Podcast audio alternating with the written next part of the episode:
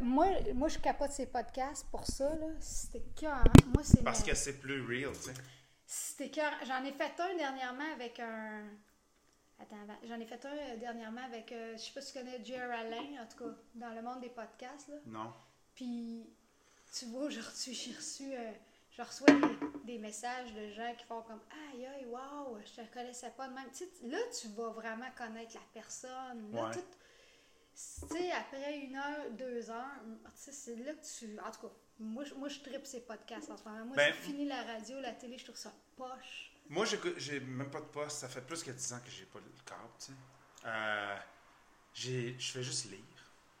J'écoute un peu de podcast. Il y a une coupe de. puis Ça fait pas longtemps, ça fait un an ou deux que j'écoute un peu de podcast. Mais moi aussi, à part, tu sais, de temps en temps, quand ça fait 400 personnes qui me parlent de la même série Netflix, là, je vais aller checker, là. Ah, ok, ouais, ouais, ouais. Parce que j'ai un compte familial de Netflix pour ma mère, puis mon neveu, puis, tu sais, je- puis pour les Airbnb qui viennent chez nous. Ah oui! Fait que, tu sais, euh, j'ai- j'ai Netflix, mais j'écoute.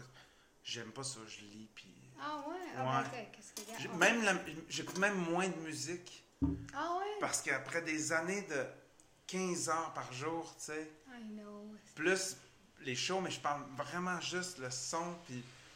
Puis aussi, ça, ça m'épuise de rester à, à- à date. Ah ouais, non, mais c'est impossible.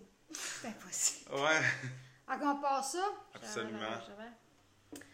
Hey! Quel bonheur aujourd'hui de recevoir euh, multi-instrumentiste, super talent, réel, producteur, talent. Moi, je- merci beaucoup, Fred. Vraiment. Ça me fait le plus je- grand Je plaisir. capote ma vie de t'avoir parce que les gens t'ont le public là, madame tout le monde t'ont connu avec euh, parce que Marimé t'étais dans la lumière de Marimé mais t'as un CV assez impressionnant là. Écoute ça hallucinant. Anglais français musicien chanteur compositeur. C'est hallucinant ton CV puis je me dis euh, mettons un, un jeune qui commence là, lui, comment il doit se dire comment je peux faire pour être comment qu'on fait pour être Fred Saint-Gelais? Comment c'est quoi Euh, quoi ta, ta ben, recette? Il y, en a plein d'autres qui font ce que je fais, puis c'est vrai ce que tu dis, c'est que j'ai eu la lumière sur moi par l'entremise euh, De beaucoup de. Marimé, parce qu'évidemment on, était ensemble, mais j'ai eu aussi la chance de travailler avec des artistes qui m'ont m'ont souvent nommé. C'est niaiseux, là, mais la façon dont je travaille, c'est que, que je suis souvent seul avec l'artiste en studio. Puis bon, je vais écrire les chansons avec l'artiste, je vais jouer la plupart des instruments, je vais faire les arrangements, le mixage, la programmation. C'est moi qui est avec l'artiste quand on enregistre les voix.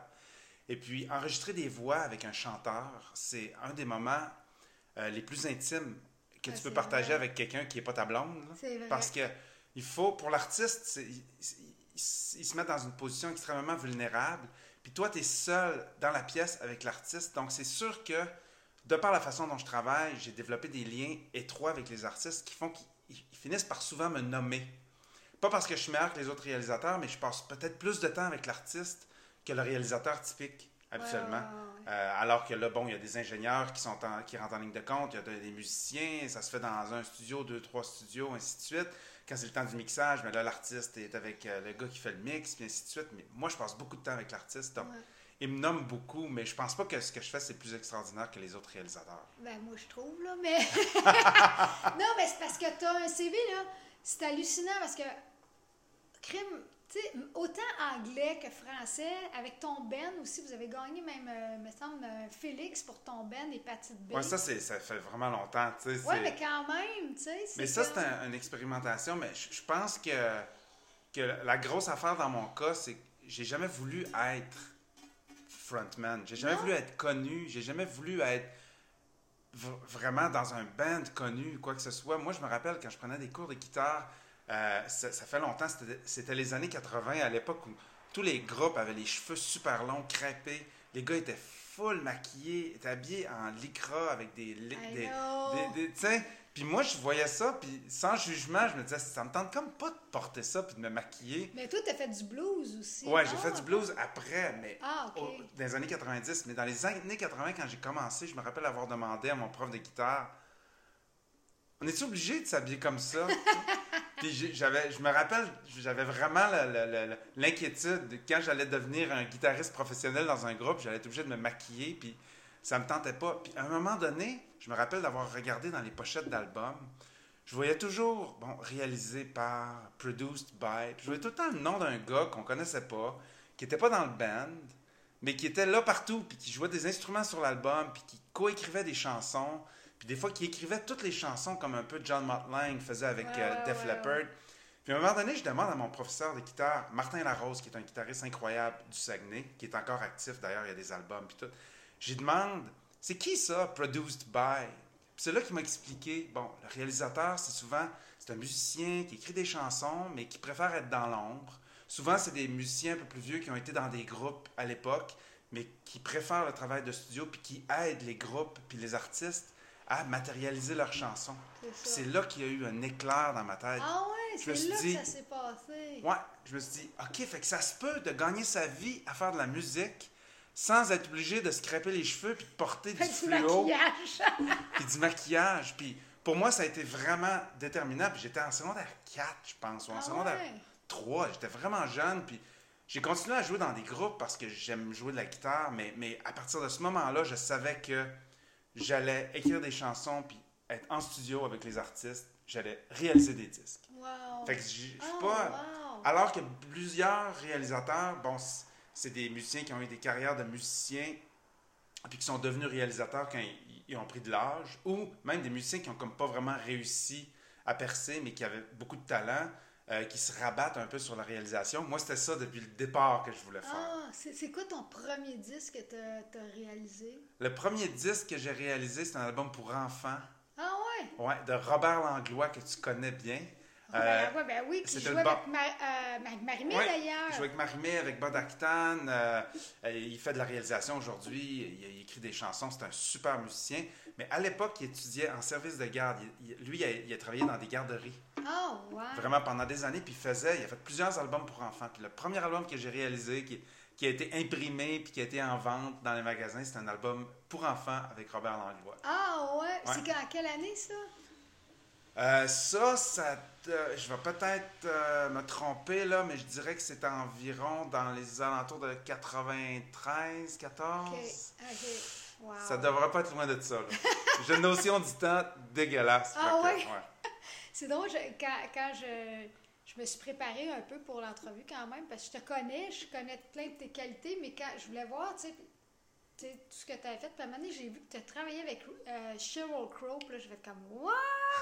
Ouais, ben écoute, euh, c'est vraiment un grand mot là. C'est parce que j'étais.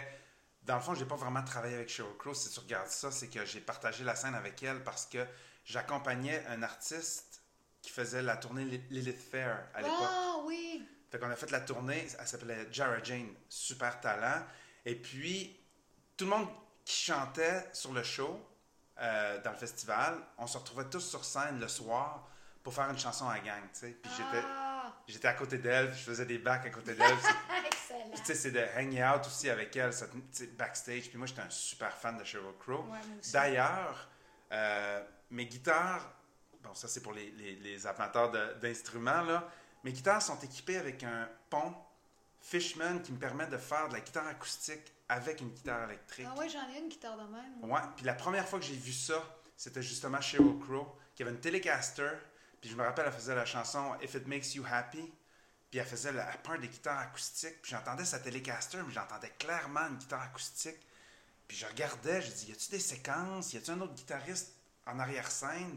Puis backstage, après le show, j'ai demandé, tu peux-tu bien me dire c'est quoi qui se passe avec ta guitare? Puis elle est partie à rire, puis elle m'a montré sa Telecaster.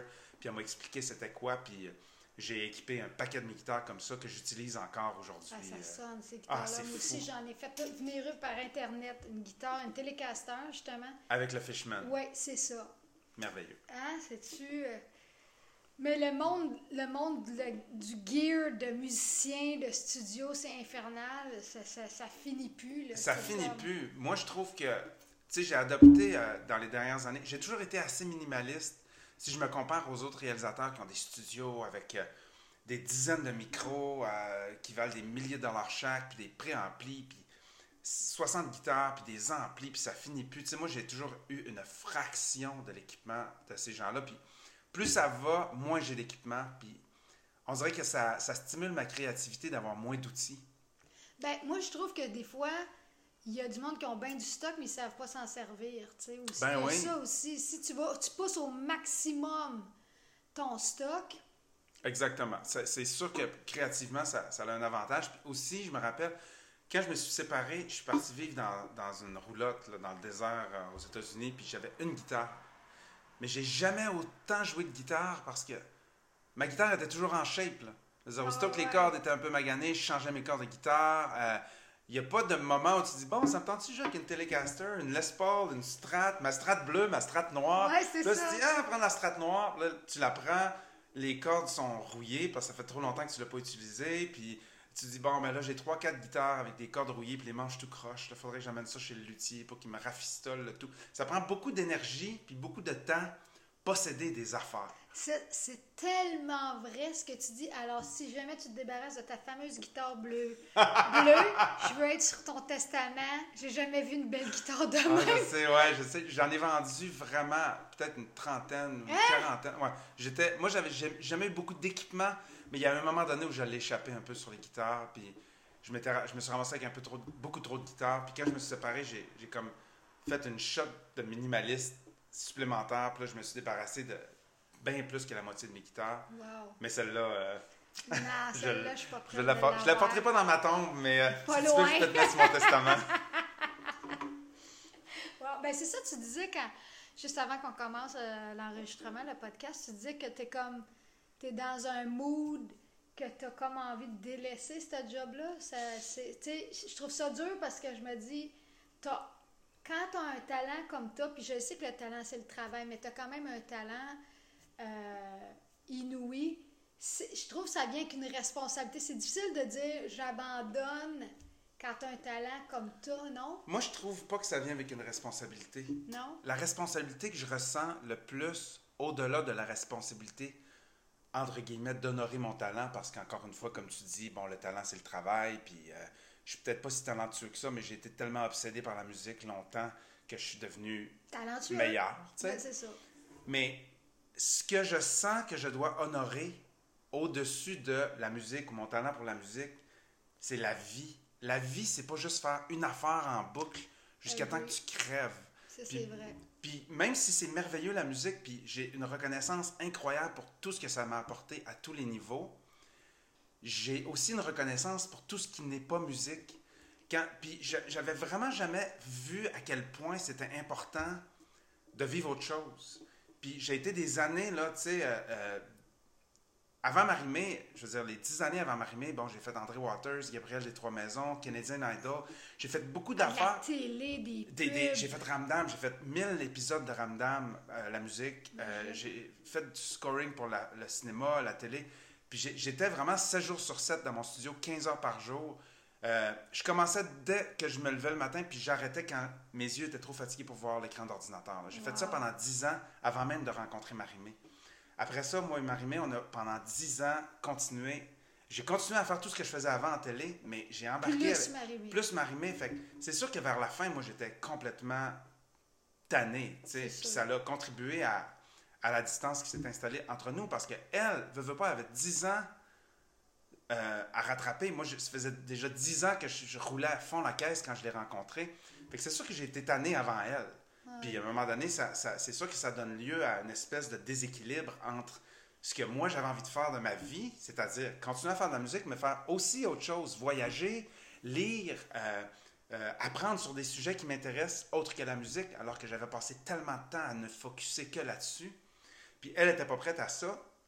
Fait que quand finalement on s'est séparés, puis je me suis retrouvé devant une page blanche, qu'est-ce que je fais avec ma vie? La- devant ton futur aussi? ben ouais. La première affaire que j'ai faite, c'est que j'ai flushé la musique. là. Je suis parti dans l'Ouest. J'ai acheté un Airstream, une espèce de roulotte, puis, un camion, puis je suis parti vivre dans le désert, puis faire le tour des États-Unis, puis des parcs nationaux. Je faisais du hiking, je faisais de la course, je lisais de façon complètement euh, maladive, presque trois livres par semaine pendant, pendant un certain temps. Je faisais Wow. que ça. Euh, et puis ça a été vraiment enrichissant. Puis ce que je me rends compte, c'est que quand je suis finalement revenu à la musique, j'avais quelque chose à dire. Ah, je suis tellement d'accord avec toi, là. Parce que on- c'est beau faire de la musique, mais faire de la musique, c'est un exercice d'expression, puis c'est comme vider un réservoir. Mais si tu remplis jamais le réservoir, tu... c'est comme si tu runs sur le même vieux gaz. Puis vers la fin, euh, c'est comme ça que je me sentais. Je, je runnais sur les mêmes inspirations, puis j'avais même pas le temps d'écouter de la nouvelle musique. Imagine trouver le temps d'avoir des conversations, puis de, de, de, de- vraiment de jaser avec les autres, puis de regarder des films, puis des séries télé juste pour avoir d'autres inspirations qui rentrent. Fait que quand finalement, Pat, finalement, ce qui s'est passé, c'est que je suis parti vivre presque deux ans aux États-Unis, puis Wow, deux ans. presque deux ans, Ah, ouais. wow. Dans ma roulotte de 90 pieds carrés, j'étais heureux comme un, un pape, j'étais sur Tinder, puis j'ai Ah ouais? vécu ma jeunesse. Mais, mais J'allais te dire, tu t'ennuies-tu des fois? non, je me suis pas vraiment ennuyé. Wow. Mais quand Patrick Bourgeois m'a appelé pour, la- pour que je fasse l'album de Ludovic, j'ai comme senti que, OK, là. C'est ça qui t'a ramené? c'est ça Ah qui m'a ouais? ramené. Ah Puis j'avais pas ouais. l'intention de refaire de la musique euh, nécessairement. C'est sûr que j'allais en refaire éventuellement, mais j'avais pas de plan. Mais dans le fond, l'album, le premier album de Ludovic, je l'ai pas fait parce que je voulais faire de la musique, je l'ai fait parce que je voulais faire une faveur à un ami malade. Ah, Puis, wow, Patrick, je l'aimais vraiment beaucoup. Puis, puis quand il m'a appelé, j'y ai dit oui sans même, sans même aller voir, googler son fils. OK. Oh, wow. J'ai dit oui, peu importe si son fils c'est un petit crétin ou un petit douchebag. Ou... Ouais, ouais, Je vais le faire pour Ça Patrick. donne bien, il est super. Puis finalement, il est super. J'ai... C'est vraiment weird d'avoir travaillé et côtoyé Patrick, de côtoyer Ludovic. C'est vraiment. Il est une personne à part entière, mais il a, tel... il a hérité de tellement des qualités de son C'est père. fou. C'est fou. C'est, L'humour. euh, oui, l'humour, l'humilité, la simplicité. Ouais, mais il y a une confiance, il y a La une espèce voix. de mélange. La voix, la même voix. le sens mélodique. Ouais. euh, puis ce que, ce que j'aime de Mais, semble qu'il y a plus de rigueur. Ça se peut-tu que son père, son père, ben, peut-être c'est plus à la fin, mais il y avait une rigueur dans la composition, Patrick, mais il est comme. Ludovic, Ouais. il a de l'air, il a faim d'apprendre. Il est plus patient, Ludovic. Ok. Patrick, était, il avait une personnalité un petit peu plus euh, ADD, là. euh, je sais pas c'est quoi en français, là, mais euh, trouble de- de- de- d'attention, là. Il était pas capable de se concentrer longtemps sur, sur la même affaire. Ludovic a plus de patience en studio. Peut-être parce que c'est un processus plus nouveau, puis Patrick il a passé tellement d'années en studio que vers la fin, tu sais, je le comprends moi-même. Quand j'ai fait l'album des bébés, Patrick il disait Moi, je suis pas un gars de finition, je vais écrire les chansons, mais je te laisse aller avec les arrangements, je te Ah laisse ouais? aller avec les instruments. Il dit Moi, j'ai pas de patience pour ça. Mais je pense qu'après avoir fait un- autant de chansons puis autant de hits, il y avait plus de patience pour ça parce qu'il était super bon en studio en tant que réalisateur, programmeur, euh, musicien, je jouais plusieurs instruments aussi, mais il avait plus envie d'être en avant d'un ordi. Puis à l'époque, je comprenais pas tant que ça, mais je respectais ça. Maintenant, je comprends plus C'est ça, hein? Ben, moi-même- comme je te disais, là, Guy Tourville, il est à, à peu près à la même place que toi. que ouais, La programmation, le- les plugins, toujours se garder au, au courant. Puis, c'est ce que je me suis fait dire la semaine passée, puis j'embarque un peu là-dedans. Là. Je me suis fait dire que un moment donné, j'ai ma chanson à Jeux Radio, puis quelqu'un m'a dit ben euh, là, en ce moment, Énergie, euh, ils veulent plus la relève. Tu sais, genre, une bonne chanson, ça n'a pas d'importance. Si t'es de la relève, on va la faire jouer. Fait que là, tu sais, quand le- la qualité du produit et plus dominante. même plus dominante, là, si t'es de la relève, c'est pas grave, c'est de la crise de merde.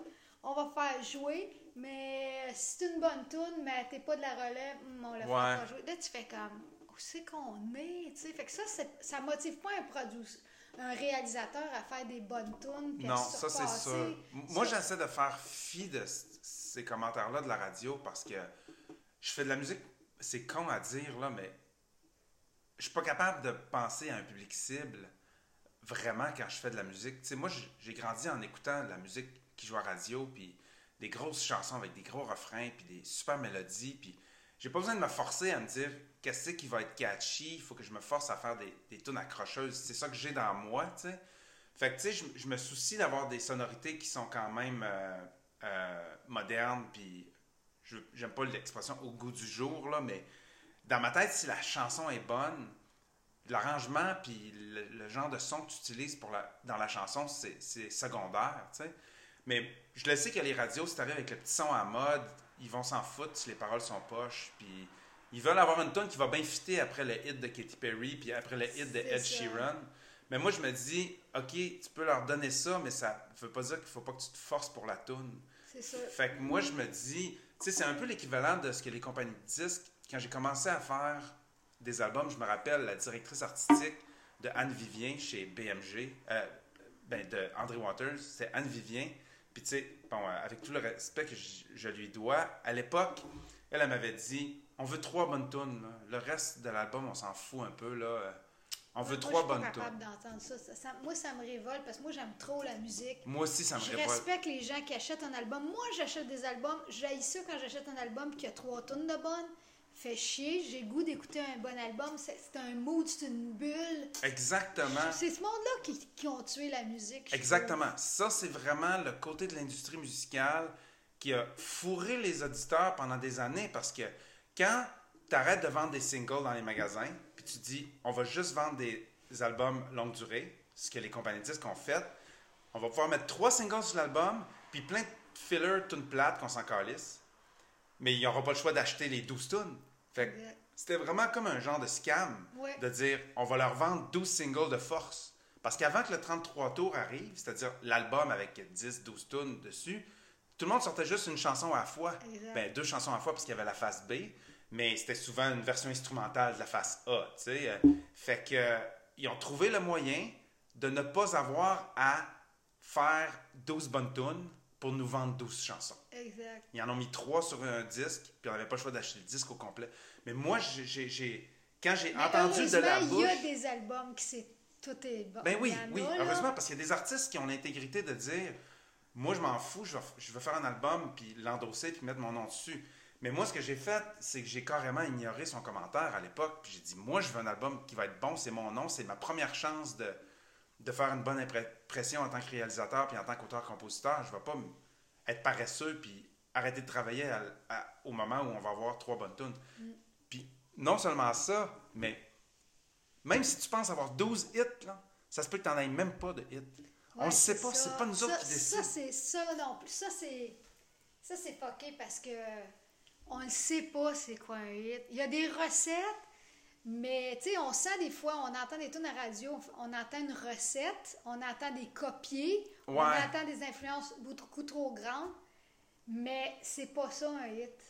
Moi, ce que je pense, c'est que le hit, c'est les, les gens qui décident si la tune est un hit. Même, tu sais, j'ai j'ai écrit un million de chansons dans ma vie, puis à toutes les fois que que- quelqu'un avec qui j'écris s'e- s'exclame On a un hit, on écrit un hit. On le sait dessus si on écrit un hit, on le sait pas. Ouais, tellement pas. Personne ne le sait. Même quand l'album va sortir, on le saura pas. On va le savoir quand les gens vont décider que c'est un, Puis, un puis hit. en plus, je te dirais, avec les années, là, il y a des hits, des chansons qui deviennent des hits à travers les années, qui sont pas nécessairement qui ont joué tant à la radio. Moi, je pense à Je n'irai pas ailleurs. Pas joué à radio, le monde n'est pas tant que ça. Puis là, un moment donné, je l'ai chanté à Star Academy, justement, avec Marie-Mé. Je fais pas exprès de la ramener sur le sujet, mais c'est ça, pareil. Puis là, les jeunes ont acheté ça en DVD, puis blablabla. Puis aujourd'hui, je joue cette tune-là. C'est un esti de hit. Les gens chantent les couplets, les refrains, mais c'est pas la radio, c'est la vie qui a fait Ouais. cette, cette chanson-là un hit. C'est la preuve qu'il n'y a pas juste la radio qui parle. Non. Puis j'ai plein d'exemples dans mon catalogue de chansons qui, bon, ils ont, ont joué à la radio, mais ça n'a pas été des, des gros hits radio, comme on parle de Marimé, Emmène-moi de Marimé. Je me rappelle, écoute, Céline. La première fois que j'ai rencontré Céline Dion dans ma vie, elle m'a dit Oh, c'est-tu toi qui as écrit Emmène-moi J'ai dit oui. Elle dit Oh, tu sais, c'était comme sa chanson favorite. Puis déjà là, quand on a commencé à la jouer live, les gens capotaient dessus. Fait qu'on on- on n'avait pas imaginé cette chanson-là comme un single. Puis on l'a sorti à la radio à cause de la réaction qu'on avait en spectacle. Puis à la radio, ça l'a joué, mais ça l'a pas explosé. Puis encore aujourd'hui, c'est une des chansons qui, qui marche le plus quand Marie-Mé l'a fait live. Puis Ah ouais. euh, c'est vraiment un, incontour- un incontournable. Il y a des chansons qui ont joué beaucoup plus à la radio qu'elle ne fait plus live. Ouais, même chose que celle-là. Ouais. Tu sais, fait que euh, la radio, c'est la radio, puis c'est super important, mais c'est pas le dernier mot, puis c'est pas la seule affaire qui est importante puis qui compte. C'est vrai. De nos jours, c'est encore moins important grâce, grâce à l'Internet, puis grâce à toutes les autres façons qu'on a de, de consommer de la musique puis de découvrir de la musique. C'est vrai. Puis, comment tu trouves ça? Ben, tu sais, parce que on- la dernière fois que, j'ai jasé avec toi, je t'ai trouvé. Parce que justement, tu es une personne cultivée, tu lis, tu t'intéresses à d'autres choses, puis tu es une personne très, très intéressante. Merci. Je voudrais être ton amie. Euh, C'est ma demande officielle. Accepté! Euh, financièrement, euh, je trouve ça difficile pour les nouveaux artistes. Là. Je me demande comment ils font euh, pour, arriver, euh, pour arriver. Mais toi, tu as, une simplicité volontaire, puis tu es un gars très organisé financièrement. Puis ça, ça m'a beaucoup impressionné, parce que c'est pas tous les artistes, parce que moi, je te considère comme un artiste. C'est pas tous les artistes qui ont ce sens-là. As-tu toujours eu ça, ce sens-là de, de savoir t'organiser, compter tes scènes, les placer? T'as-tu ou tu as développé ça parce que tu t'es dit, j'ai pas le choix, sans ça, j'y arriverai pas? Euh, c'est, En fait, euh, j'ai pas toujours eu ça, ça c'est sûr et certain, au niveau des connaissances pour bien administrer puis bien faire fructifier l'argent, ça c'est très récent. Mais je viens d'une famille relativement pauvre, ben, assez pauvre en fait. Puis ma mère, bon, mes parents étaient divorcés, ma mère nous faisait vivre les trois enfants avec un salaire de serveuse dans un resto. Puis... D'ailleurs, je tiens à dire, tu viens de Chibougamau. Oui, je suis né à Chibougamau. J'ai grandi à Chicoutimi, je viens de Chibougamau. Puis ma mère elle, était incroyable, elle a réussi à nous faire vivre. Elle faisait, je sais pas, elle devait faire 15 000 par année maximum. Là, oh puis, puis elle faisait vivre les trois enfants. Puis on a, on a comme je dis souvent, on n'était pas riches, mais on n'a jamais manqué de bouffe, on n'a jamais manqué de linge, on n'avait pas du super beau linge, mais tu sais, on faisait pas rire de nous autres à l'école trop trop. En fait, quand je faisais rire de moi à l'école à cause de mon linge, c'était à cause de mon manque de goût. c'était pas parce que j'avais pas de linge, c'était juste parce que je choisissais mal. Mais, fait que, tu sais, ça, c'est sûr et certain que j'ai pas grandi avec l'exemple que l'argent, il y en a en masse, puis que, tu sais, on n'a jamais fait de voyage, on n'avait jamais de voiture neuve, on n'a jamais eu de maison, on était toujours dans des petits appartements, puis... Fait que pour moi, c'était pas un compromis. C'était pas comme. C'était normal de vivre dans un petit appartement puis de faire attention à l'argent qu'on dépense. Fait que c'est sûr que de ma mère, je tiens le côté un peu plus frugal, un peu plus économe. Mais quand j'ai commencé à en faire en musique, c'était déjà le début de Napster puis des chansons téléchargées gratuitement sur Internet. Ah oui, fait vrai. moi, l'ascension, c'est pas mon ascension, mais quand j'ai commencé à travailler puis à faire un peu à faire un peu de sous puis à gagner mieux ma vie avec la musique, c'est exactement au moment où on voyait que à l'horizon, euh, il y avait du trouble qui s'en venait. Fait que moi, je me suis dit, OK, en ce moment, ça va bien, mais je peux pas prendre pour acquis que ça va continuer comme ça. Fait que pendant les années où je fais un peu de sous, je suis aussi bien de pas m'énerver puis de de ne pas tomber dans les grosses, les grosses dépenses, puis le gros char, puis le gros appart. déjà... Euh, ah, wow! Moi, je le voyais, ça, qu'on était dans le trouble, puis que les ventes de disques... Euh, allait jamais se remettre de ça parce que c'est impossible de, contrôler cette, technologie-là. Puis j'ai, je me rappelle à l'époque d'avoir une conversation avec quelqu'un dans une compagnie de disques qui ne me croyait pas, mais je disais que un jour, la musique, ça va être comme les peintres aujourd'hui. Il y a eu une époque avant la photographie qu'il y avait beaucoup de peintres qui travaillaient, puis je veux dire, qui, étaient, qui gagnaient leur vie avec la peinture, parce que si tu voulais avoir un portrait de ta face, il fallait avoir un peintre. Mais je veux dire, à partir du moment où la photographie est arrivée, ben, les peintres ils ont graduellement euh, commencé à, perdre l'ouvrage. Puis c'est arrivé aussi au, maréchal Ferrand qui changeait les fers à cheval, euh, puis, puis qui, construisait des, des, chariots. Je veux dire, c'est pas la première fois qu'il y a une industrie qui, qui, se voit interrompue puis qui disparaît. Fait que moi, je pense qu'il y a un, un, moment donné où la musique, la majorité de la musique va être faite par des gens qui gagnent leur vie avec autre chose puis qui, commercialisent leur musique pour le fun. Puis je pense pas que ça va être une mauvaise chose pour l'art en tant que tel. Il va y avoir beaucoup de moins de monde qui font de la musique euh, à numéro, puis de la musique qui copie les autres chansons, puis parce que ça ne donnera rien, parce qu'il n'y aura pas tant d'argent à faire avec ça. Mais les shows, je suis pas sûre. Les spectacles, il n'y aura, jamais un téléphone, une télé qui va remplacer l'expérience quand tu es dans un show avec des milliers de personnes, puis tu vis un moment. Ouais, ben, ça, c'est dur à remplacer. Ça, je suis d'accord, mais, mais ça ne veut pas dire que tu es obligé d'avoir des grosses vedettes pour avoir des shows. Je pense ah tout le temps qu'il y a des gens qui vont continuer à faire des shows.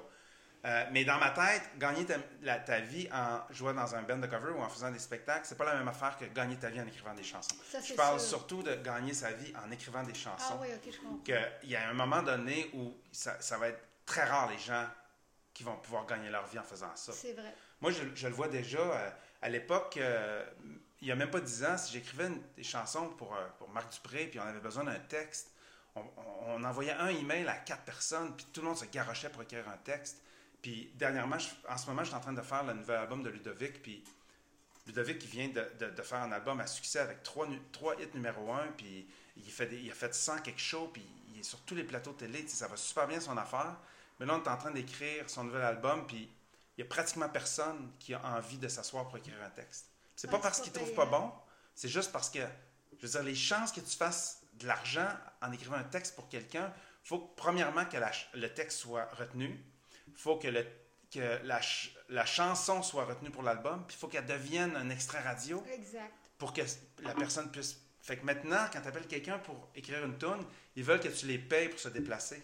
Puis je comprends pourquoi c'est rendu comme ça, mais j'ai jamais vu ça en, en 20 ans de carrière. Puis maintenant, euh, je me fais dire par des, des auteurs avec qui j'ai travaillé dans le passé, là, ben si tu peux pas me donner, tu sais, 250, 300, 400 pièces pour ma journée, euh, je peux pas vraiment me permettre de le faire. fait puis je leur en tiens pas euh, rigueur parce que je comprends que à un moment donné, ils n'ont pas le choix de, de, de, de, de gagner leur vie, mais c'est quand même un signe qu'on se rapproche de plus en plus de la prophétie. Que... Ouais, de la prophétie de Fred Saint-Gelin.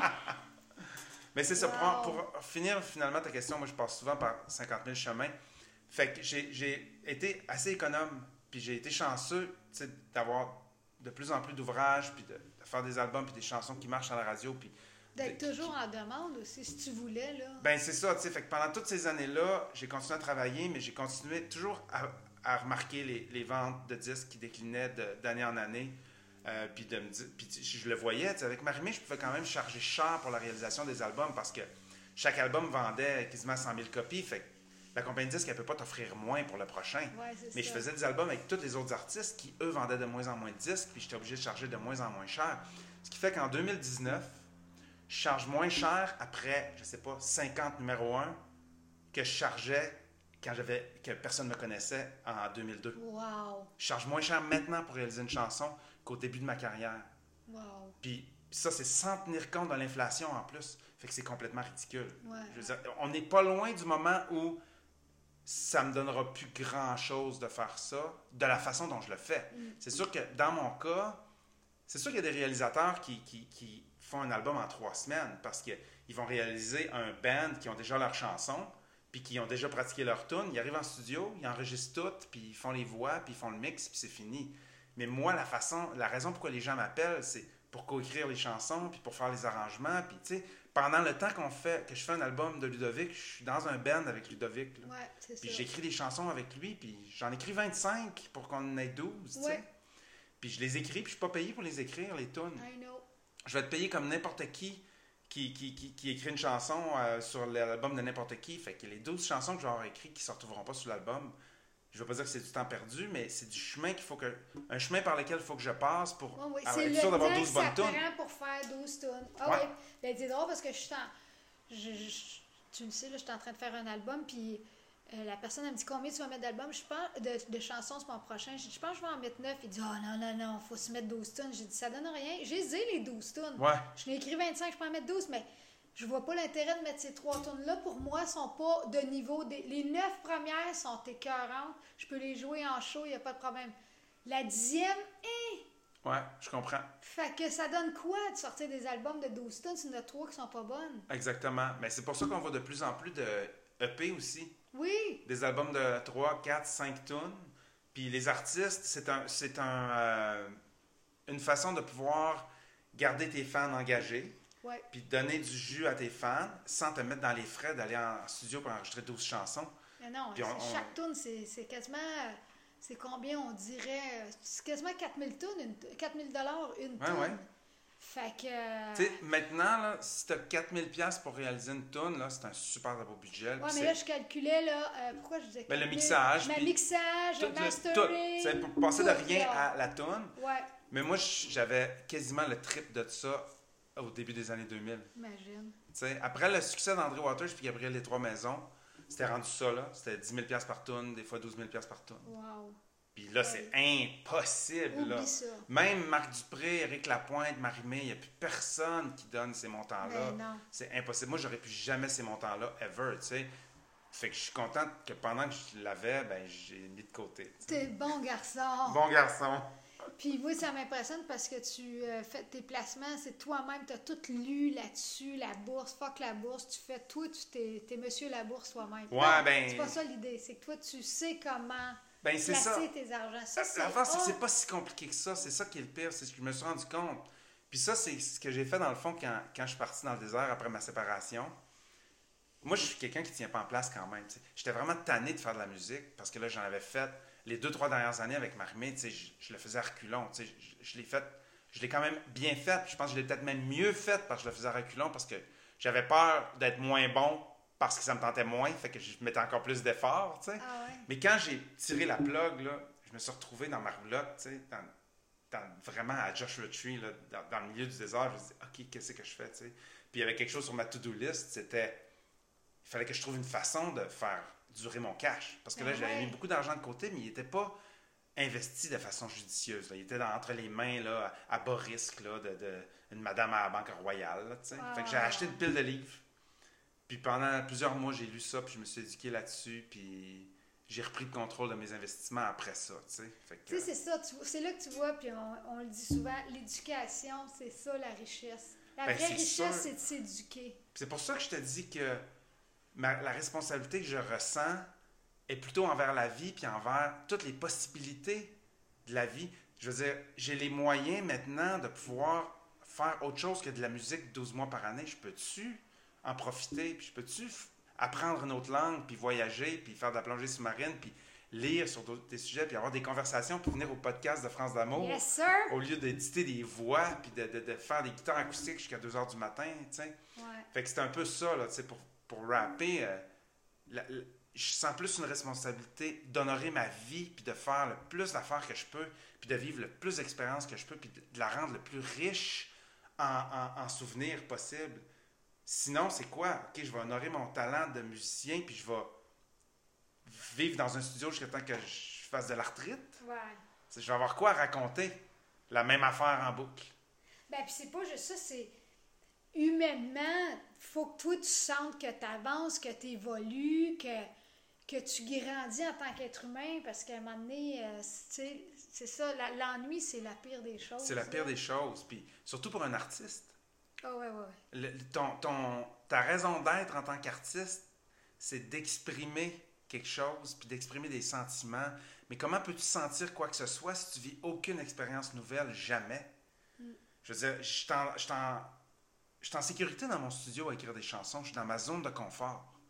Je sais comment communiquer avec un artiste, je sais comment créer avec un artiste, comment mettre un artiste à l'aise, comment construire une, une chanson, le fun à écouter, qui va, qui va rester dans la tête. Mais si je fais que ça, je m'isole des expériences externes qui vont ultimement nourrir mon art. Ben, parlant de ça, d'ailleurs, c'est quoi, c'est quoi en ce moment ton, ton, ton trip? Je, je sais que tu voyages, je sais que tu as une nouvelle copine qui est en danse, euh, mais qu'est-ce que tu as qui, qui te stimule à part la musique en ce moment? Euh, en ce moment, c'est drôle, À part l'amour, ben là, si tu veux parler de l'amour, c'est bien correct. L'amour, c'est très, très stimulant, là. Ça, c'est stimulant, mais on est tout au courant de, de comment ça fonctionne. Ouais, euh, on sait tout. Au niveau de la sérotonine, euh, Mhm. euh, cela dit, je suis vraiment en amour. euh, Ah, vous êtes beaux à voir les deux, là. Tabarnak, Merci. beau. Elle est belle, ta blonde, puis elle est intéressante, puis elle a une vie fascinante, elle aussi, elle est là. complètement incroyable. Puis, on va se dire les vraies affaires, un danseur qui gagne sa vie, c'est rare, là. C'est vraiment T'es tombé sur une des rares, là. Ouais, ouais, je sais. Elle gagne super bien sa vie. Puis, euh, mais elle aussi, euh, on, on se rejoint beaucoup en ce moment parce que elle, ça fait depuis qu'elle est toute jeune qu'elle fait ça. OK. Puis ça fait plus de 15 ans qu'elle fait à un très haut niveau. Je veux dire, elle vient de terminer une, une tournée avec euh, Jennifer Lopez. Puis, je veux dire, mais elle commence déjà à sentir qu'elle a fait le tour un peu de Ben, ça. les danseurs, c'est pire que nous autres. les Parce que nous autres, physiquement. un musicien, c'est ça. Nous autres, les musiciens, on peut jouer jusqu'à 70 ans, mais eux autres, je pense qu'à 35 ans, c'est fini. là, Ben, c'est ça, exactement. Tu, sais, tu commences euh, à, à sentir ton corps un peu plus. Puis, puis aussi, c'est- une vie qui est qui est pas tellement stable. C'est un peu la même chose que nous, tu sais, Ah, en Je tournée. c'est pire. Les danseurs, les sculpteurs, c'est les. Ah, c'est très physique. Ah, C'est très physique, pour puis ça prend une discipline incroyable. Puis euh, Kim est une personne extrêmement intelli- intelligente qui a des, des, C'est sûr, qui a beaucoup à toi? donner. ben oui, oui. Ben, elle a beaucoup à donner puis à offrir outre ça. Puis elle, elle- elle le fait aussi. Elle, fait, elle participe à des programmes de mentorat. Puis elle enseigne beaucoup. Puis euh, elle elle est impliquée dans un paquet de causes euh, aussi. Mais, euh, on se rejoint là-dessus parce qu'on a toutes les deux vraiment poussé notre passion très loin. Puis on a envie aussi de vivre, autre chose. Fait qu'on se rejoint là-dessus. Mais euh, pour répondre à ta question, en ce moment, je m'intéresse beaucoup euh, à certaines théories. Je sais pas si. Là, je vais. Écoute, ça va être un peu. on, est, loin de la musique. Mais j'ai lu le livre Sapiens de Yuval Noah Harari. qui C'est un livre d'histoire. OK? euh, qui parle de l'histoire humaine, mais il y a des chapitres où il extrapole, puis il analyse la courbe euh, de, l'évolution de l'Homo sapiens, et puis il fait de la spéculation sur où est-ce que ça peut s'en aller à partir de là. OK. Et puis ces deux livres suivants, ils développent encore plus sur euh, les leçons du 21e siècle et ainsi de suite. Puis ça, ça donne une perspective de vie vraiment différente.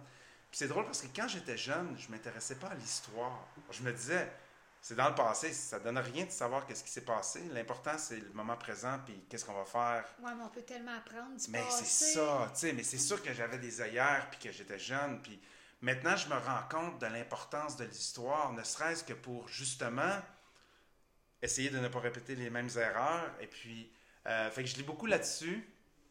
Euh, je regarde des vidéos sur la théorie de l'émergence sur YouTube, qui, qui je comprends pas vraiment. Ce que j'aime beaucoup dans la vie, c'est essayer de trouver quelque chose de- qui me fascine, mais qui est vraiment au-dessus de mon pay rate, là, qui, qui dépasse vraiment ma compréhension puis mon niveau de, de, de compétence, puis de, pousser un peu là-dessus.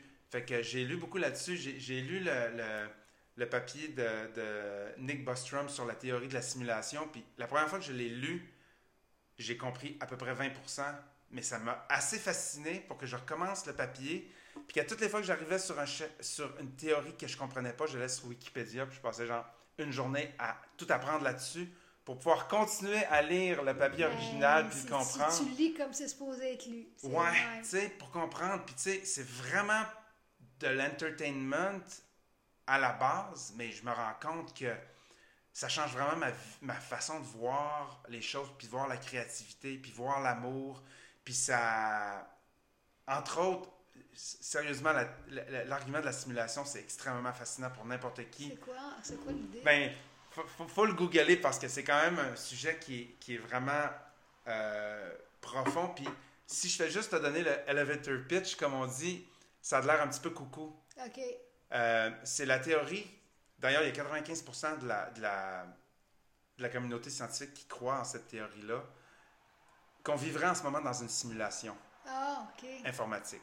Ah, informa- le- la, ma- la matrice. Un peu comme la matrice, si tu veux. OK. Euh, puis qu'il y aurait un nombre, euh, un grand nombre de simulations parallèles.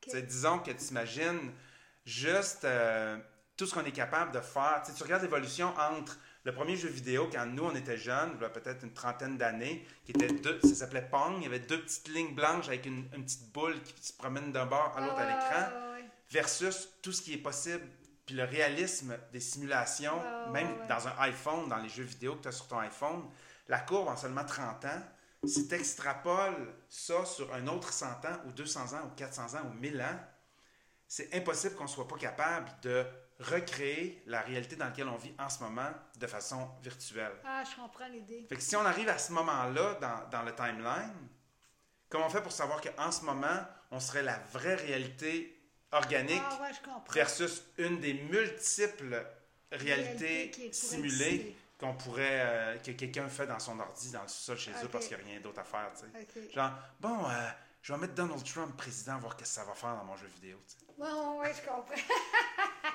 Fait que euh, c'est drôle parce que quand tu te mets à penser en termes de ça, tu, ça aide un peu à dédramatiser euh, ton quotidien. ouais, ouais, ouais, ça, ça rend la vie moins sérieuse, là. Ouais, Puis Ça, ça exactement. fait Que ce soit vrai ou pas. Oui, oui, ça fait toujours du bien de dé- dédramatiser, là, vraiment. Absolument. Mais moi, je trouve que ce qui prouve que, ben, tu t'es en amour en ce moment, là. Que c'est- c'est- c'est plein, c'est très sensoriel, l'amour, c'est très émotif, très spirituel. C'est, c'est pas dans le fait. Oui, c'est physique, c'est très physique, mais il y a quelque chose de- qui dépasse, qui dépasse le, le matériel, l'amour, Absolument. la, la connexion avec quelqu'un. C'est le grand mystère. C'est comment. Il n'y a pas un autre sujet qui pourrait générer autant d'art, autant de peinture, autant de chansons, autant de danse. Si on connaissait le mécanisme de l'amour, on- n'aurait rien à dire serait- d'éloquent sur l'amour. Puis c'est, fascinant. Puis des fois, je me, je, me, je me surprends de travailler avec des artistes qui me disent Là, je veux pas parler d'amour. Puis c'est bien correct, il y a plein d'autres sujets importants. Puis il y a plein de chansons Oui, incroyables mais qui ça revient toujours à l'amour parce que la- t'as pas juste l'amour, le conjoint, t'as l'amour de ta famille, la- l'amitié, la, Ben, c'est formes d'amour, le, respect de l'autre, c'est une forme d'amour, Oui. le- le- le- le- le- l'entraide, tout revient à ça tout C'est, le temps. c'est toujours la raison pour laquelle on veut s'exprimer, puis on veut partager. Mm. Sinon, on fait juste mécaniquement traverser notre vie. S'il n'y a pas l'émotion qui, qui vient propulser le désir, propulser l'envie d'aller plus loin, l'envie d'impressionner, l'envie de s'occuper de quelqu'un, euh, c'est une mission, puis ça nous prend une mission. Puis la, la meilleure mission, c'est, c'est d'aimer parce que Ben c'est le meilleur feeling, recevoir de l'amour. C'est une roue incroyable. Puis T'as-tu, t'as-tu déjà eu dans ta vie, euh, n'importe quand, depuis que t'es jeune, des périodes où tu t'es dit, moi, j'aimerais jamais, ou ça m'arrivera jamais, ou ça m'arrivera plus jamais? Ça, ça- ça- t'as-tu déjà passé par là, puis à chaque fois, c'est comme, ah! Ça je passe tout le temps par là, entre chaque relation. Ah oui? OK. à- la plupart du temps. Puis je trouve que c'est sain parce que dans ma tête, l'amour en- entre l'amour romantique entre deux personnes, c'est pas la, la seule forme d'amour valide. C'est tout à Puis- fait, ouais. Je pense même pas que c'est nécessaire de vivre ça. C'est magique puis c'est magnifique, mais je suis entouré d'une famille incroyable puis des amis incroyables. Puis moi, j'ai été élevé dans une famille où on se disait qu'on s'aimait. Puis on se montrait de l'amour, puis on se collait, puis on, on se serrait dans nos bras, puis avec mon père, puis avec ma mère, puis mes mon frère, ma soeur. Fait que je me suis toujours senti aimé. Fait que c'est de l'ouvrage en esti, pour vrai, l'amour romantique c'est ça. Ça- Ça, ça- prend du temps. ça prend du temps, puis ça, ça donne beaucoup, mais ça prend beaucoup. Puis, dans ma tête, à moins que ce soit vraiment hell yes, c'est hell no. Ah, OK. Puis, j'ai-. C'est sais, all-in ou all-out? ou all out. Euh, j'ai pas, je suis pas capable, à longue échelle. Ah, C'est comme dans la musique, dans le fond. C'est comme toute ta vie. Ouais. à date. Toi, t'es all-in ou ben Moi, je suis pas. all-in ou ça marche pas. Puis ça veut pas dire que j'ai pas essayé de me forcer des moments. Euh, dans- moi, ça fait presque 4 ans que je suis séparé. Puis, je veux dire, j'étais allé sur bien plus de dates dans ces 4 ans-là que dans les 40 ans avant. là. Je veux dire, maintenant, la technologie fait que. Ah ouais, Je veux dire, t'es assis chez vous, t'es sur Tinder, tu swipes, puis tu peux aller sur une date aujourd'hui, puis une autre demain, puis une autre après-demain, puis une autre. Je veux dire, dans ma vie, dans ma jeunesse, c'était pas comme ça, là. Je veux dire, tu rencontrais des gens de façon organique, puis t'étais pas exposé à autant de, de choix, tu sais. Ouais. Fait que j'ai comme essayé de me convaincre quand même dans les quatre dernières années. J'ai rencontré des gens merveilleux, puis que sur papier, il n'y avait aucune raison pourquoi je je pouvais pas tomber amoureux ou je pouvais pas avoir une relation durable puis satisfaisante avec, avec ces femmes-là, mais il fallait que je me rende à l'évidence après un certain temps que, que ça se passerait pas, tu sais. Puis j'acceptais un peu que peut-être que cette espèce de sentiment naïf-là que j'ai vécu plus jeune, plusieurs fois, ne reviendrait pas, puis j'étais comme correct avec ça. Ah, wow. Ouais, j'étais correct avec ça parce que Ça, c'est génial. Puis ça, je trouve qu'il y a beaucoup de filles, parce que moi, je suis entourée de filles célibataires, mais vraiment des filles fantastiques. Mais il y a beaucoup de mes amies de filles qui sont très peinées à l'idée qu'ils retombent, qu'ils retomberont plus en amour. Cette idée-là, les, les gèle, c'est ça les rend malheureuses. Alors que moi, tu vois, ça fait trois ans que je suis célibataire, puis c'est comme, je suis capable de vivre avec cette idée-là que c'est peut-être terminé, ben ça va être ça. Mais moi, j'ai tellement d'amour de mes amis, de ma famille, de, tu sais, j'ai comme, je suis pas en manque d'amour. Mais c'est pas tout le monde qui peut dealer avec l'idée. Fait que ça, c'est bon que Ouais, c'est vrai tu- que c'est pas tout le monde. Il y a des gens qui ont, qui ont besoin de quelqu'un présent. ça. Puis je respecte souvent, ça. On, on- souvent, on a tendance à dire que les gars sont de même, mais là, tu la preuve que Ouais. non. Là. Moi, je moi, je peux pas me contenter. Je, je, je, je deviens rapidement. euh, je me sens rapidement prisonnier dans, dans, dans une relation qui, qui n'est pas à 100% euh, euh, conforme à ce que j'ai envie de vivre. Fait que j'aime mieux tirer la plug dans ce temps-là puis euh, attendre. Ah ouais, c'est l'intégrité personnelle. Ouais, puis Kim, Kim, elle a eu plein de chums dans les, les dernières années, mais plein de dates là, qui ont comme pas vraiment fonctionné non plus. Puis elle était pareille, tu sais, elle attendait vraiment qu'il y ait quelque chose qui se passe, puis elle a pas décidé de dire bon ben lui il est fin, puis je suis bien avec, je vais rester avec lui, puis c'est ça qui est ça. Ouais, je pense que je peux pas, je peux pas faire de compromis là-dessus. C'est un peu comme faire des compromis sur une toune. Si t'es pas content du texte de la toune, tu peux pas dire c'est correct de même. La musique, ça donne rien d'écrire la. Si t'es pas sûr que t'es allé jusqu'au bout. Puis je suis allé jusqu'au bout de plein de chansons de marde, là. Mais j'ai fait de mon mieux. Ouais, c'est Fait ça. au moins, j'ai le sentiment du, du devoir accompli que j'ai pas, je me suis pas désisté. Je me suis pas contenté de moins. Je me suis pas contenté de moins que l'idéal. L'idéal, c'est. Tu- ben, c'est- ça, c'est relatif. C'est ton Oui, c'est idéal. relatif. Ton idéal. Puis même dans le. Je veux dire, moi, je suis pas parfait, puis j'aimerais rencontrer une femme parfaite non plus, mais c'est le sentiment idéal. C'est ça. C'est pas la personne idéale, c'est le sentiment idéal. Puis avec, je fais beaucoup de parallèles avec l'art parce que j'ai de la misère à dissocier l'amour puis l'art. Dans Ben, ma tête. c'est dans la même vibe. Ouais, Il y a quelque chose de la beauté, l'esthétisme, la musique, l'amour. C'est tout dans la même zone, cette affaire-là. ouais, là. c'est dans le même département. C'est dans le même département. C'est le même, c'est dans le même ministère. Ah oui, exact. Non, mais c'est vrai. C'est vrai, ça. Tu sais, comme le, le sentiment. Tu sais, quand ta chanson est bonne, il y a un, le côté enivrant, grisant, de faire de la musique, de sentir de l'accomplissement. Ça ressemble à de l'amour, ça. Ouais, je suis d'accord. C'est c'est- ben, c'est ça, moi je compare. Souvent, quand t'as pas d'amour, d'amoureux dans ta vie, tu sublimes à travers l'art. Souvent, souvent, les artistes vont déployer leur talent. Il y en a qui disent qu'ils composent beaucoup dans, quand ils sont tristes, mais c'est ça. Mais moi, moi, ça marche pas. Par exemple, quand je suis triste, ça marche pas vraiment. Non. Faut, que je- faut que j'aille bien. là. Parce que quand je suis triste, j'ai juste le goût de manger des chips. Ouais, mais tes TV. d'amour, t'es habitué de nous, on est habitué de recevoir. Il C'est c'est tellement lumineux. Ouais, c'est Même ça. quand tu faisais des. Même quand tu faisais, puis que tu fais encore des tunes plus rock avec des grosses guitares, il y a une lumière, puis je pense que t'es alimenté, ton art est alimenté par ça plutôt que par la noirceur. Ah, complètement. Ben, j'ai pas. J'ai de la noirceur en dedans de moi, mais je, je puise pas là, tu sais. C'est pas, tu la vis là. pas à travers la musique. Non. Puis le, ma, ma noirceur, je la nourris pas non plus parce qu'elle m'apporte rien. À faire, il n'y a rien de bon à faire avec ça. Je comprends. Moi, euh, tu sais, puis l'amour, j'ai pas d'amour d'amoureux, mais j'ai beaucoup d'amour pour euh, l'humanité, les gens, mes amis. Fait que cet amour-là ressort dans les chansons, tu sais. Exactement. Mais c'est c'est tellement beau. Moi, ce qui est bizarre, c'est que j'écris plus vraiment de chansons spontanément, comme quand j'étais plus jeune. On dirait que progressivement, quand j'ai commencé à écrire pour aider les autres à s'exprimer, c'est comme si le besoin d'écrire pour m'exprimer moi-même, c'est un peu atrophié.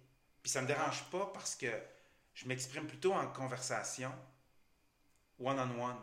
OK. Puis j'ai pas non plus, avec la réalisation que j'avais pas besoin d'être frontman, puis d'être un chanteur dans un groupe, puis d'être un- quelqu'un de connu pour faire de la musique, puis pour être heureux.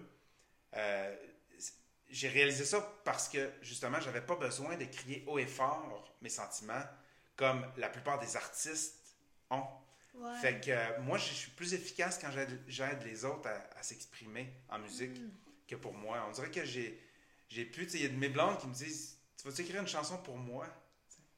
Ben, ou- je le fais des fois parce que si j'écris une chanson d'amour avec Ludovic, c'est sûr que c'est mon expérience qui, qui nourrit ça. Puis il y a, il y a une chanson qui s'appelle Ce jour-là sur le prochain album de Ludovic qui est carrément la- comment je me suis senti la première fois que Kim est entrée chez nous. Oh, ça me donne le goût de l'écouter. Puis c'est super, c'est quasiment une comptine, c'est tellement naïf comme Ben oui, mais texte. l'amour, c'est d'une. moi, je trouve la beauté, là, la grande beauté, l'amour, il y a une simplicité, il y a quelque chose d'enfantin, justement. Oui, ben, parce une tu- pureté. Une pureté, c'est plus Ouais. ça, le. Ben, c'est ouais. une simplicité pure, vraiment, Ouais, ouais. Puis, puis, fait que, oui, je l'écris, mais tu sais, de, de dire, je vais m'asseoir, je vais écrire une chanson parce que je ressens une émotion, puis je vais l'enregistrer, puis je- ça m'arrive pas vraiment de façon spontanée, sais. Faut que je me... Faut que j'aie une commande. Ah ben, je, te comprends là-dessus, moi Ouais. aussi. On dirait que j'ai assez...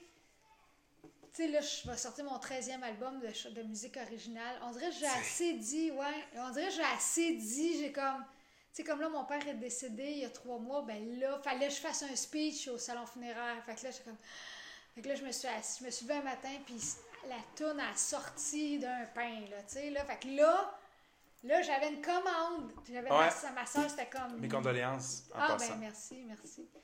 Mais euh, j'ai jamais autant pensé à mon père depuis qu'il est décédé. Puis parce que là, je, les, je la joue dans les shows. Puis là, le monde me la demande Hey, mon père est mort. euh, tu veux-tu venir la chanter au salon funéraire peux-tu la faire jouer sais, comme.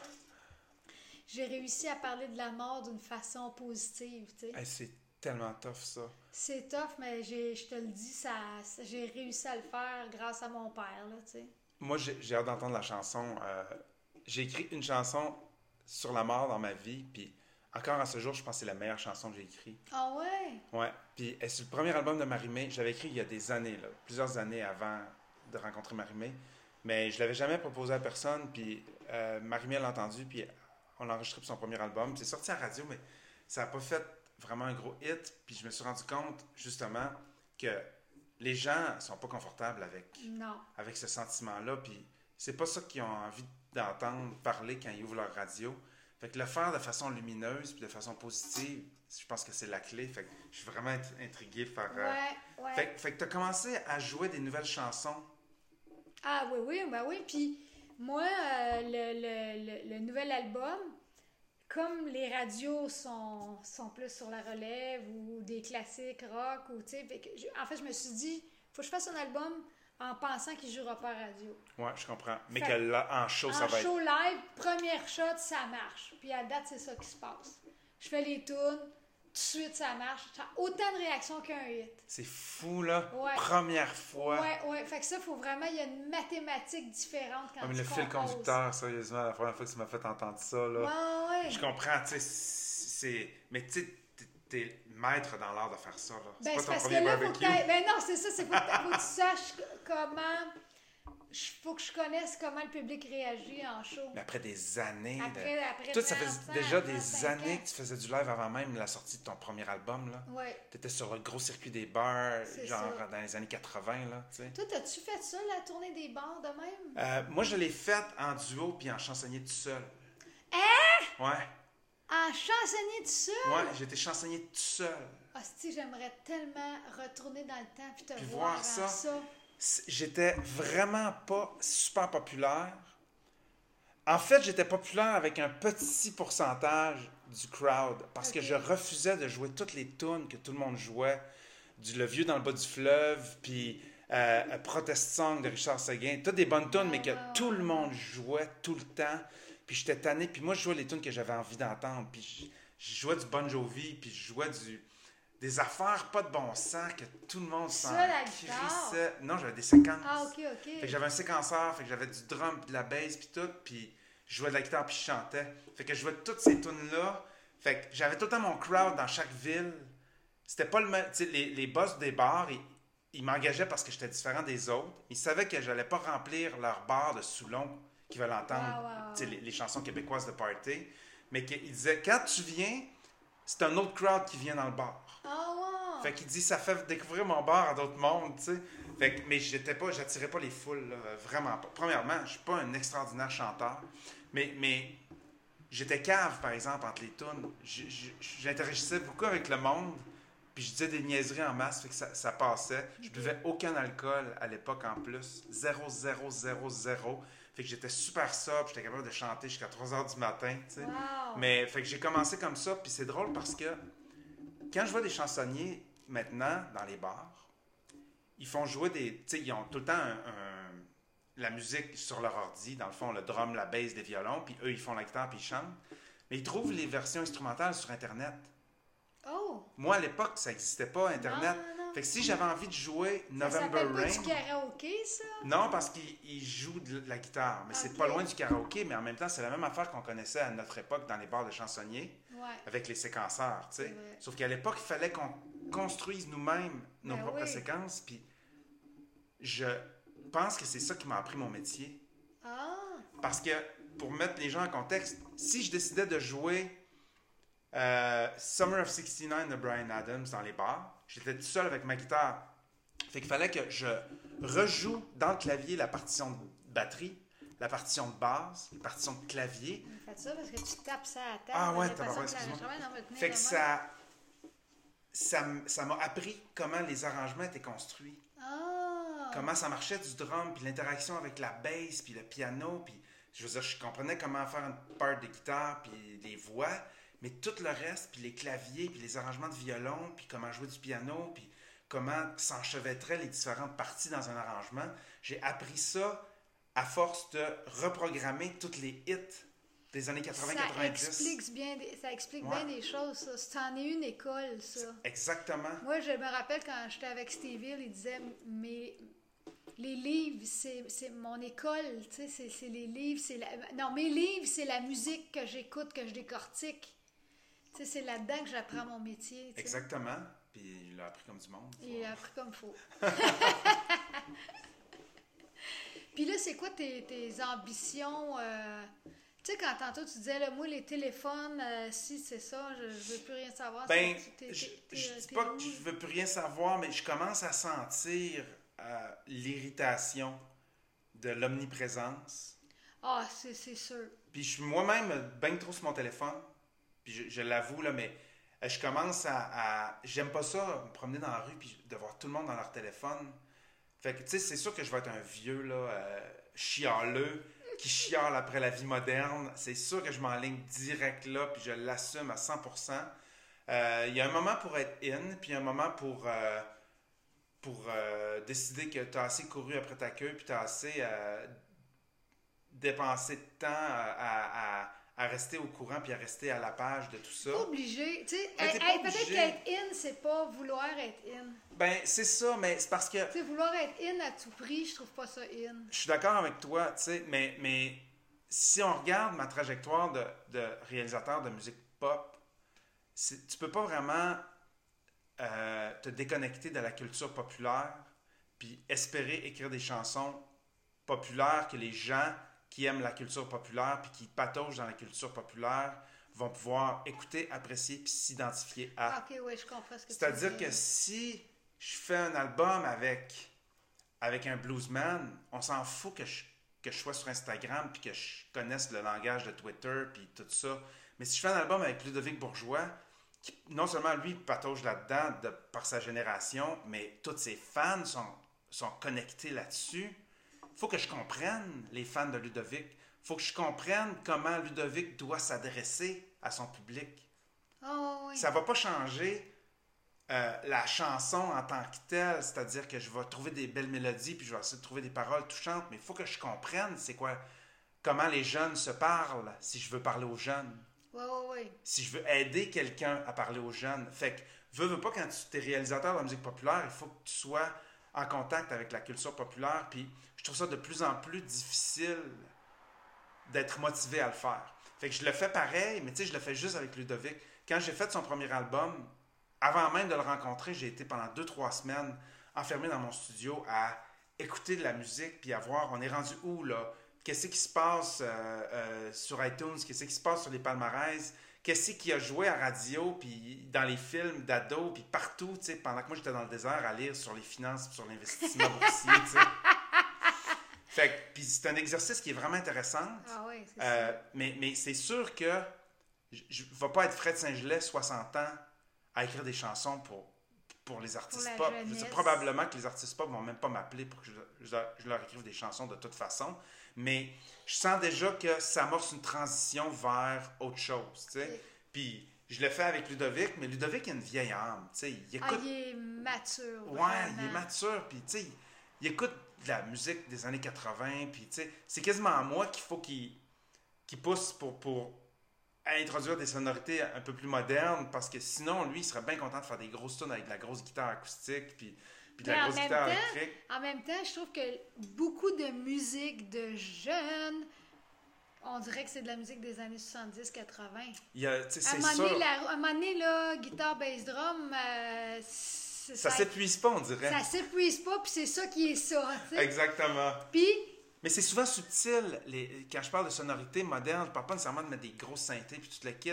Mais c'est des fois, c'est le traitement, le traitement de la voix. tu il y a des époques où il y a beaucoup de reverb, il y a des époques où la, la voix est vraiment in your face. Ouais. euh, Il y a des époques où il y a très peu d'harmonie vocale, puis à un moment donné, euh, il y a un band qui sort, puis qu'ils remettent les harmonies vocales à la mode, puis tout le kit. Puis c'est niaiseux parce que en ne suivant pas ces courants-là, tu te mets des bâtons dans les roues pour une mauvaise raison.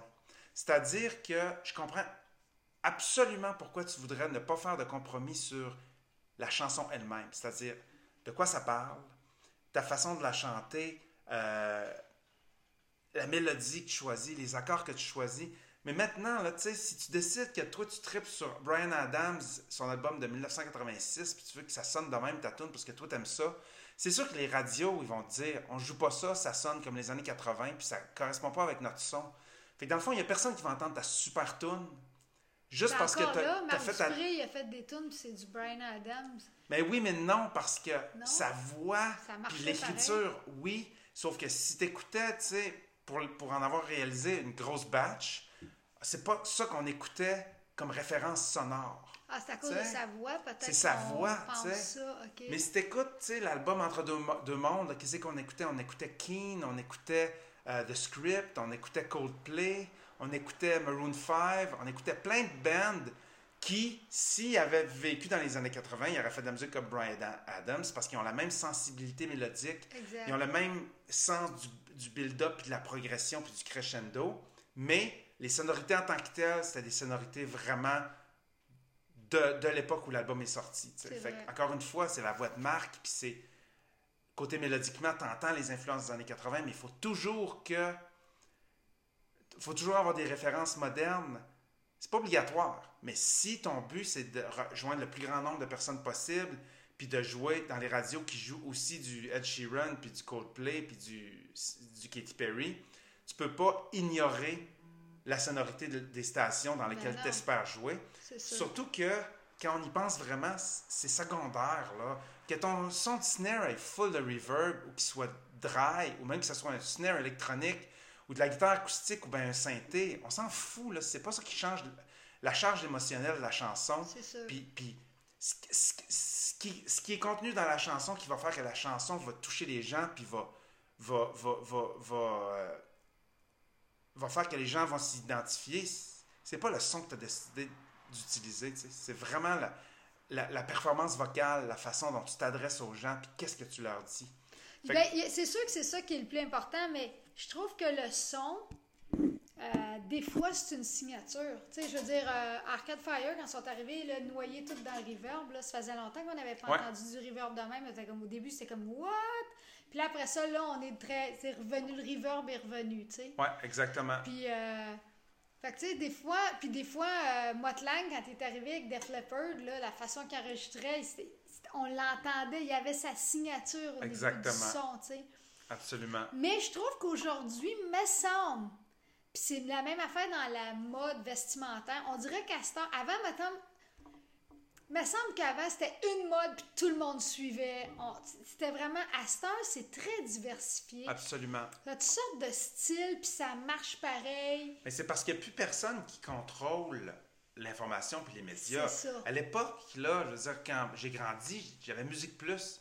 Fait que la seule affaire que j'entendais, les seuls artistes à lesquels j'étais exposé, c'était les artistes que le directeur musical de Musique Plus décidait d'inclure dans le répertoire. J'avais aucune façon de savoir qu'est-ce qui se faisait d'autre ailleurs. Fait que Musique Plus avait un son, puis il changeait de son les 4-5 ans, puis c'était ça. ça, tu sais.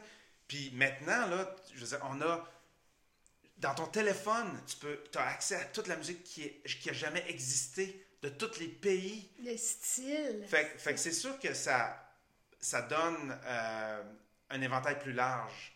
Puis il y a aussi le fait que une quantité d'informations supplémentaires fait que les gens ont une fenêtre d'attention beaucoup plus restreinte qu'avant. Ouais. Fait que les modes changent plus vite. Puis c'est une des raisons pourquoi c'est plus difficile de nos jours d'établir une signature. Moi, je me rappelle parce que mon idole de réalisateur, c'est John Mottling, justement. C'est lui qui a fait, euh, écoute, ACDC à l'époque. Il a fait Def Leppard, tous les gros albums de Def Leppard, Shania Twain, il a travaillé avec Maroon 5, Lady Gaga. Il a vraiment fait des grosses affaires. Mais dans les années 80, il y a eu un 10-15 ans que tu entendais immédiatement quand c'est lui qui avait Ah écrit oui, savais. slash réalisé une tune. Tu le savais, ouais, il y avait ouais. sa signature. Mais même lui, il peut plus faire ça. J'ai écouté, euh, euh, je pense que c'est la- l'avant-dernier album de Muse, puis je ne savais même pas que c'est lui qui l'avait réalisé, parce que, encore une fois, tu peux plus te permettre maintenant d'établir un son puis de runner là-dessus pendant 10-15 ans, Non, parce vrai. que deux ans plus tard, c'est rendu totalement autre chose. Moi, je l'ai vécu à répétition avec Marie-Mé. J'ai comme eu l'espèce de privilège, je sais pas si c'est un, ben, c'est un privilège, oui, mais c'est aussi une situation peu probable, c'est-à-dire être un auteur, compositeur, réalisateur pour le même artiste pendant cinq albums consécutifs. Quand même. hein. Je sais- j'ai- Ben oui, c'est un privilège. ben, c'est un privilège, mais, puis- mais c'est très peu commun comme situation. Euh, la plupart des réalisateurs refusent de faire ça. Ils vont faire un album ou deux avec un artiste, mais par peur de se répéter puis de, de, de- de se retrouver dans une situation créative un peu stagnante, ils vont rarement faire ple- plus que un, deux, des fois trois albums avec le même artiste. Fait qu'avec Marimé, moi, j'ai vraiment vécu là, un paquet d'époques musicales, tu sais, puis on, pouvait se permettre avec elle de d'aller d'un bord puis de l'autre euh, au niveau style de musique parce qu'elle avait une voix reconnaissable puis elle avait pas une voix agressive. On pouvait faire des tunes avec de la grosse guitare comme euh, Mentir ou Emmène-moi, tu sais. J'étais inspiré par Rammstein. Oh, Puis wow. il n'y a personne qui s'en rendait compte. Mais si tu mutes la voix d'Emmène-moi, c'est un gros beat industriel avec de la guitare aussi avec Rammstein, tu sais. Mais avec sa voix hyper clean. Ça adoucit tout. Puis avec une mélodie super pop, ça, on dirait qu'elle elle était capable de rendre n'importe quel style de musique. Fait que moi, j'en ai quand même profité Ah en ouais. tant que- qu'auteur, compositeur puis réalisateur parce que je peux faire n'importe quoi a- avec elle. Puis ça, ça marchait toujours. Mais il fallait quand même pas perdre de vue que elle, elle- elle jouait beaucoup à la radio. Puis il fallait y penser quand même. Fait que si tu regardes le premier album qui est inspiré par euh, le gros rock qui jouait à l'époque comme Evanescence, puis Ah ouais. tout ça avec les grosses guitares tunées basses, et ainsi de suite, versus le dernier album euh, qui était beaucoup plus électro. euh, il- il- on dirait quasiment pas la, la même artiste. Si c'était pas de sa voix puis de sa façon de rendre les mélodies, puis il faut pas oublier qu'elle contribuait énormément mélodiquement parlant, puis au niveau des paroles, on écrivait vraiment les chansons à deux, fait euh, il y avait toujours quand même un fil conducteur. King! Plug!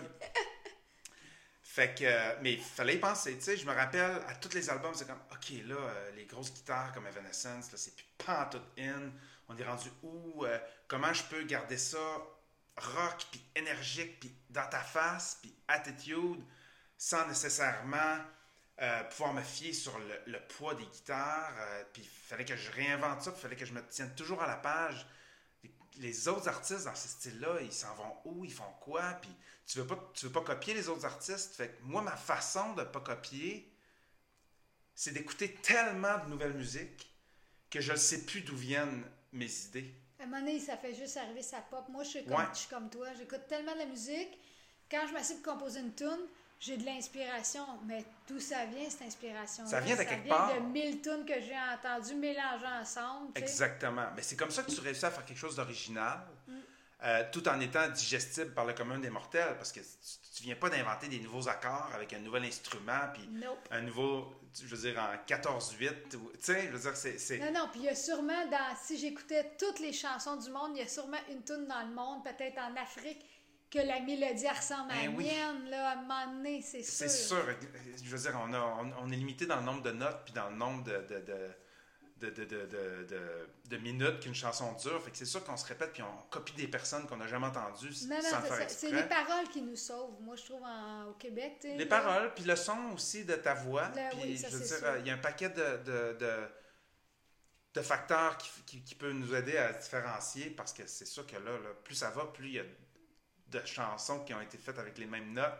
Ben Fait oui, que, puis euh, les options j'arrête diminuent. ben, j'arrête pas d'entendre, il y a de plus en plus de poursuites de copies Ouais. de chansons, mais ils sont pas chanceux. puis- Parce que c'est peut-être sûrement, sûrement qu'il y en a qui ont déjà copié, mais il y en a sûrement qui se font accuser, puis c'est un hasard. Oui, absolument. Puis c'est drôle parce que j'ai reçu un courriel ce matin du président de la compagnie de disques de Ludovic qui soulevait qu'il y a un bout de mélodie d'une des nouvelles chansons de Ludovic qui ressemblait un peu à une mélodie de- d'un. Je me rappelle pas de quoi, mais il m'a envoyé un lien YouTube. Puis je connaissais la tune là. C'est une tune que mes parents écoutaient. Là, tu sais. je pense que c'est une tune de Chicago. Je me rappelle pas du titre, mais c'est une tune de mon enfance. Là, puis il y a un- comme un bout de mélodie, mais ça commence pas à la même place. Puis, mais tu sais, si tu en ligne, tu dis, ouais, c'est vrai, ça ressemble un peu, là, tu sais, mais à un moment donné, ça s'arrête où? Comment on peut savoir? Ben, c'est ça, là. là, ça, ça donne que lui, il a entendu la tune, puis ah, ça lui a fait penser à cette tune là parce que peut-être qu'il l'aimait, ou peut-être qu'il l'a entendu il y a pas longtemps, ou peut-être qu'il a une mémoire incroyable, ou je sais pas quoi. Puis on, on, s'est tout- on a tous décidé que ça donnait rien de le changer parce que de toute façon, ça se peut très bien qu'on ait un million d'autres mélodies dans le reste de l'album qui soient aussi proches, sinon plus proches d'une autre mélodie, puis on s'en est juste pas rendu C'est compte. sûr, c'est sûr. Puis au Québec, je veux dire, il y a tellement pas beaucoup d'argent à faire avec des droits d'auteur d'une toune. Je veux dire, si la toune a devient un numéro un, là, tu sais, sur l'espace de 5 ans, ça peut peut-être générer 10-12 000 piastres de droits d'auteur. Au pire des pires, là, si Chicago chiale dans 10 ans qu'on a copié leur toune, je vais leur faire un chèque pour ma partie, là, puis je vais appeler Ludo, là, envoyer leur 3 000 piastres, je vais leur envoyer 3 000 piastres, puis Nelson Mainville va envoyer 3 000 piastres, puis ça va être ça la vie, là. Puis ça. les, les- puis les prochains, les prochains, euh, les prochaines, prochaines royautés de ce tune-là s'en iront directement à eux. C'est ça. À un moment donné. Non, parce que c'est ça, ça se peut pas, là. Ça se peut pas avec tout. C'est impossible. Mathématiquement, c'est sûr qu'on se recroise. Exactement. Exa- Je me croise moi-même. Ouais, ouais, Des vous fois, tu sais, je, me copie plus moi-même, je pense, que je copie n'importe qui d'autre. Ben oui, parce sans faire exprès. on a nos goûts, là. On Ben a- oui, c'est sûr. que, ben moi, là. Tu sais, comme là, mon dernier album, je joue des tunes, puis là, les- mon band, il fait Ah, c'est que ça sonne France d'amour? Ben oui, mais qu'est-ce que tu veux, c'est ça que j'aime. France d'amour. Je, ça donne bien, c'est moi. Exactement. Au moins, tu te fais pas dire que, que tu sonnes comme Sonne euh, Marjo. Non, oui, mais thank you. Mais, Mais, mais, tu sais, euh, je pense qu'il faut qu'on arrête de capoter avec ça. Puis, euh, euh, mais mais c'est inquiétant en ce moment. Comme tu dis, là, il y a Stairway to Heaven là, qui, qui est, Ah, en, en train de révéler que c'est une copie d'un autre tune. Euh, je pense Mais que c'est un change d'accords tellement naturel. Ouais. N'importe qui. Moi, tu sais, comme les accords, les, les trois premiers accords d'harmonium, tan, ti, ta, tan, ti, ta, tan, Ouais. ta, ta, de musiciens parmi tant d'autres. Ouais. C'est sûr que ça a tellement marqué cette chanson-là. Je, je l'ai dit un jour à Serge Fiori. J'ai dit, tu sais qu'on peut plus jouer ces trois astis d'accords-là parce que ça a tellement été une grosse Ouais. chanson. Dans 300 ans, vas-tu pouvoir les récupérer, ces trois accords Exactement. Et lui, tu sais qu'est-ce qu'il m'a répondu? Non. Ben, il dit, si c'était vrai le change au début, il dit, ça sonne toi, tu sais. Il savait, il connaissait le change code. Moi, je trouve pas que c'est aussi marquant qu'un musicien parmi tant d'autres, il exagère, là. Mais, Ben, c'est juste parce que c'est moins vieux. ouais, ça fait moins d'années qu'on l'entend, tu sais, mais C'est pas un hit comme un musicien parmi tant d'autres, mais tu sais, en voulant dire, ben oui, mais il y a plein de tunes qui ont des change chords, des, des changements d'accords que, fuck, Ouais. ça sonne comme... Exactement. Mais tu sais. Stairway to Heaven. C'est comme, c'est sûr, sûr qu'il doit y avoir plein de chansons avec ce Ouais. change-là. Mais, mais moi, je pense que, tu sais, quand on parle de plagiat musical, il faut, faut- c'est une question de jugement. Tu sais, dernièrement, il y a Ouais, une vrai. chanson de Katy Perry, Dark Horse. C'est ça, elle s'est fait poursuivre. Ouais. Puis quand tu écoutes la chanson, tu te dis, ouais, le riff de synthé, puis le groove, puis le tempo, puis la tonalité, c'est la même affaire. Mettons que c'est un hasard, mais après ça, tu réécoutes les deux, puis un rapper dans l'intro de la tune qui, qui, qui freestyle, Come on, Katy Perry, blablabla, qui dit ça, mais il dit la même phrase, genre, This is how it is. Il dit quelque chose du genre que ça disait aussi dans la tune Ouais. original. Je veux dire, qu'il y ait autant d'éléments spécifiques, c'est impossible que ce soit un, un, un addon. Tu sais, je, je pense que Ouais, c'est plus, c'est plus croyable qu'une mélodie complète soit copiée sans faire exprès que trois, quatre éléments qui sont quasiment pareils, mais dans la même, qui viennent de la même tune. Ouais, mais en même temps, quand tu y penses, mettons, la personne qui copie, ben, il est con. Il est con parce que il- il- il- s'il copie, c'est sûr qu'il y a quelqu'un qui va s'en apercevoir. Là. C'est Ouais, comme, mais- C'est bien niaiseux de copier la musique. C'est comme ça voyage tellement. là. Surtout dans- à, à des niveaux comme Katy Perry. Ouais, mais c'est à cause que ce qui se passe d'habitude, là, c'est qu'il y a, y a des règlements hors cours. Fait que moi, je le sais que le mode d'opération de Dr. Luke, qui a fait des hits pour Katy Perry, puis tu le quittes, lui, c'est un. Il, il fait beaucoup de plagiat, tu sais. Puis, Ah, puis ok. je veux dire, il y a des vidéos YouTube complets là, sur la, la librairie de plagiat qu'il a faite, mais C'est le Gad Elmaleh de la musique. Ouais, tu sais. fait que lui, il, était- il a fait des gros hits, puis il a beaucoup d'argent, puis quand quelqu'un qui, qui, qui- lève un, un drapeau, il fait des arrangements hors cours. Fait qu'il y a beaucoup Ah. d'affaires qu'on qu'on n'entend pas parler. Fait qu'il s'inspire de façon délibérée de tunes qui n'ont pas pogné. Ah! Puis lui, il fait souvent des tunes plus catchy que la tune qui n'a pas pogné, mais il va, il va dire ça c'est un bon riff, mais ils n'ont comme pas écrit une bonne tune avec leur riff. Moi, je vais prendre leur riff, mais je vais écrire une meilleure chanson. Puis il est talentueux, fait qu'il réussit la plupart du temps à écrire une bien meilleure chanson que la chanson qu'il a copiée. Wow. Mais quand tu écris 4-5 tonnes par semaine, là, aux États-Unis, c'est pas comme ici. Quand tu pognes une talle, là, puis tu fais une coupe de numéro 1 back-to-back, là, le téléphone sonne, puis le monde t'offre des 500 000 pour, pour réaliser une tune, là, c'est vraiment dur de dire non. Fait. Puis l'affaire, c'est que tu restes pas longtemps à ce niveau-là parce qu'ils te pressent le citron. Fait que tu as souvent un 2-3 ans back-to-back que tu travailles en fou de cave, puis que tu fais 2-3 tonnes par semaine. À un moment donné, tu manques d'idées. tu sais. Fait que ces gars-là, c'est ça qu'ils font. Ah, Ils parcourent iTunes, genre Suède, là, puis ils vont copier une tune qui n'a pas vraiment pogné d'un artiste en Suède parce que le riff est bon, le groove est bon, le beat est bon. Fait qu'ils vont s'inspirer vraiment de ce beat-là, puis ils vont écrire une meilleure tune. Ils se servent de ça quasiment comme une librairie de, de loop, là. Ah, des boucles de drum, mais là, ils, ils prennent des, des, des riffs complets, ils changent deux, trois petites affaires, ils se croisent les doigts, mais ils vont souvent piquer ça à des artistes qui, ont, qui sont pas connus. Fait que si l'artiste se plaint, ou il envoie une mise en demeure, OK, regarde, je vais te donner 500 000, ou je vais te donner 100 000, je vais te donner 10 000, puis euh, 10 des, des, des royautés futures.